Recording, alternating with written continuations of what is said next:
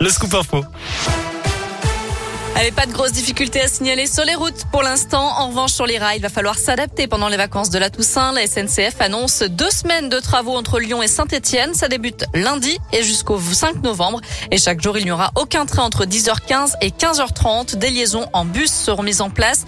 On vous a mis tout le détail sur l'appli Radescoop et radescoop.com.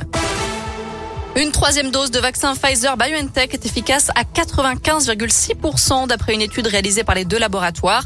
L'essai clinique a été réalisé sur 10 000 personnes de plus de 16 ans. Et puis on apprend aussi, selon des scientifiques français, notamment de la région, qu'une vaccination avec deux vaccins différents serait plus efficace qu'une vaccination avec deux vaccins identiques. Fin de la vigilance orange pour des vents violents après le passage de la tempête Aurore. Toute la région est maintenant en vert. Seul le quart nord-est de la France est en jaune. Je rappelle que 250 000 foyers ont été privés d'électricité dans le nord du pays. Et puis dans l'Ain, une rafale de vent a été enregistrée à 150 km heure la nuit dernière au Mont-Mion dans le Revermont. Des bourrasques qui ont frôlé aussi les 100 km heure sur les hauteurs du département, mais aucun dégât majeur n'est à signaler chez nous selon les pompiers.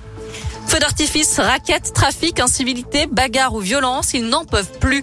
Les commerçants de la Guillotière manifestent cet après-midi pour dénoncer le climat d'insécurité dans ce quartier lyonnais. Ils vont donc baisser le rideau à 15 heures.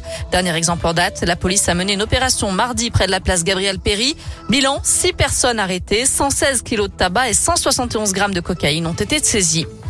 La reconstitution d'une fusillade aujourd'hui à Lyon il y a pratiquement un an jour pour jour. Un prêtre orthodoxe était grièvement blessé par balle alors qu'il sortait d'une église située dans le 7e arrondissement.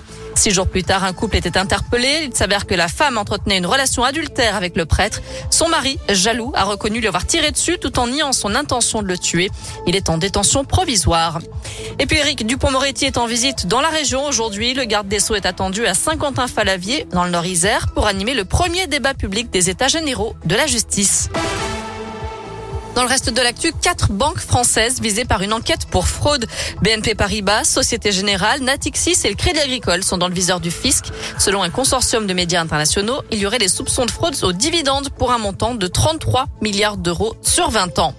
Un mot de foot à suivre ce soir la Ligue Europa. L'OL joue sur la pelouse du Sparta Prague à 21h. Ce sera sans Dembélé et Slimani, tous deux forfaits.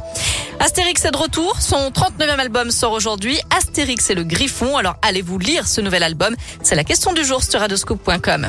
Enfin, Musilac a annoncé les 20 premiers noms du festival 2022, l'édition des 20 ans avec des artistes Radioscope, notamment Benjamin Biolay, Attic, M, Tonzanai, Vianney et Angèle qui Eh sort un ben. nouveau titre aujourd'hui. Ouais. Elle sera d'ailleurs en interview avec Vincent demain à partir de 18h sur Radioscoop.